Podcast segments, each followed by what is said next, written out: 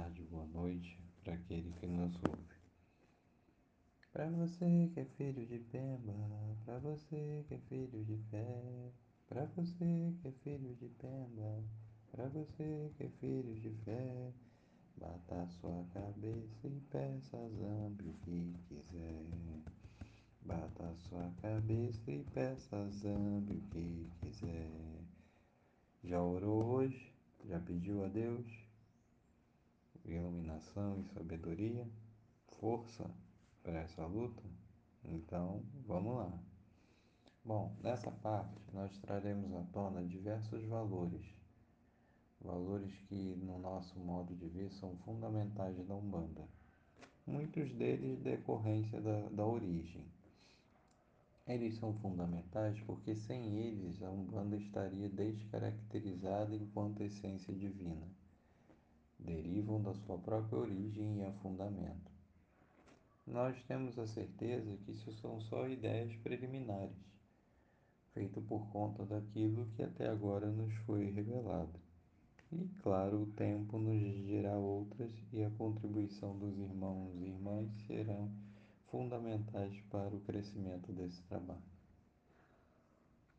O primeiro valor que eu vos trago é a simplicidade na fala das entidades, nos moldes originais do culto e os próprios pés no chão nos dão uma grande dica de como é essa religião. Simples, porque Deus é simples. Nós é que costumamos complicar as coisas por conta de nossos milhões de achismos, por causa de nossa mente cheia de ideias, cheia de coisinhas. Daí vem uma entidade e te fala algo, te mostra um caminho que nossa mente, cheia de coisinhas, sequer imaginou. É assim que Papai do Céu age, com simplicidade. Aliás, a simplicidade é a marca distintiva de Deus.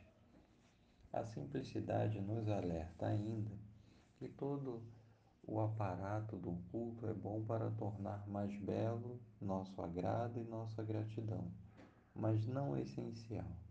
Isso porque o fundamental é seu coração e fé. No mais, Zambi agirá. Claro que isso não quer dizer que tenhamos que ficar com o templo na sujeira e largado. Da simplicidade deriva uma grande obviedade a eterna aprendizagem.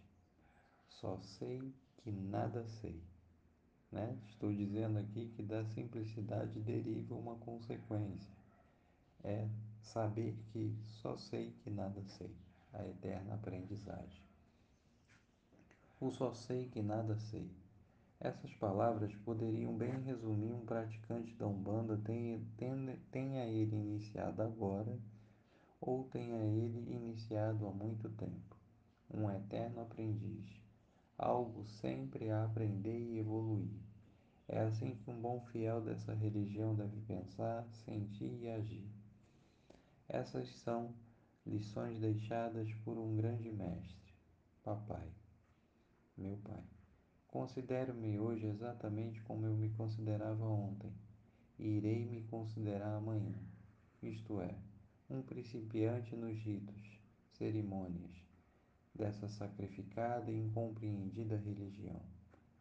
Não me considero um principiante por falsa humildade, mas por saber que dentro dessa nossa lei, quanto mais se aprende, menos se sabe.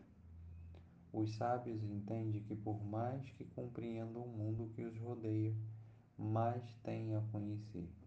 Eis que é inalcançável o saber pleno que só Deus o possui.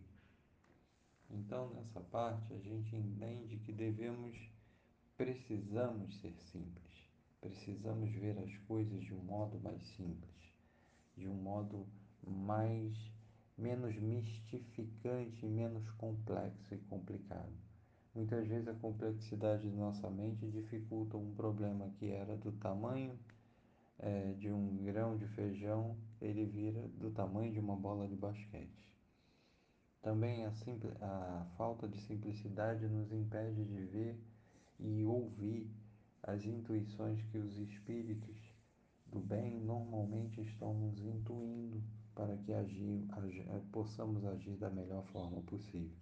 Mas como nós estamos com a cabeça cheia de coisas, não conseguimos ter tempo para ouvir as ideias simples.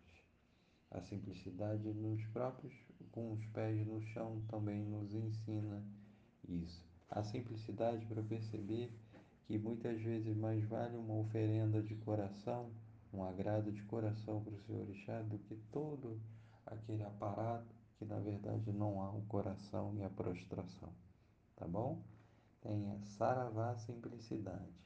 A simplicidade nos ensina que teremos que entender que estamos aqui na Terra para ser eternos aprendizes.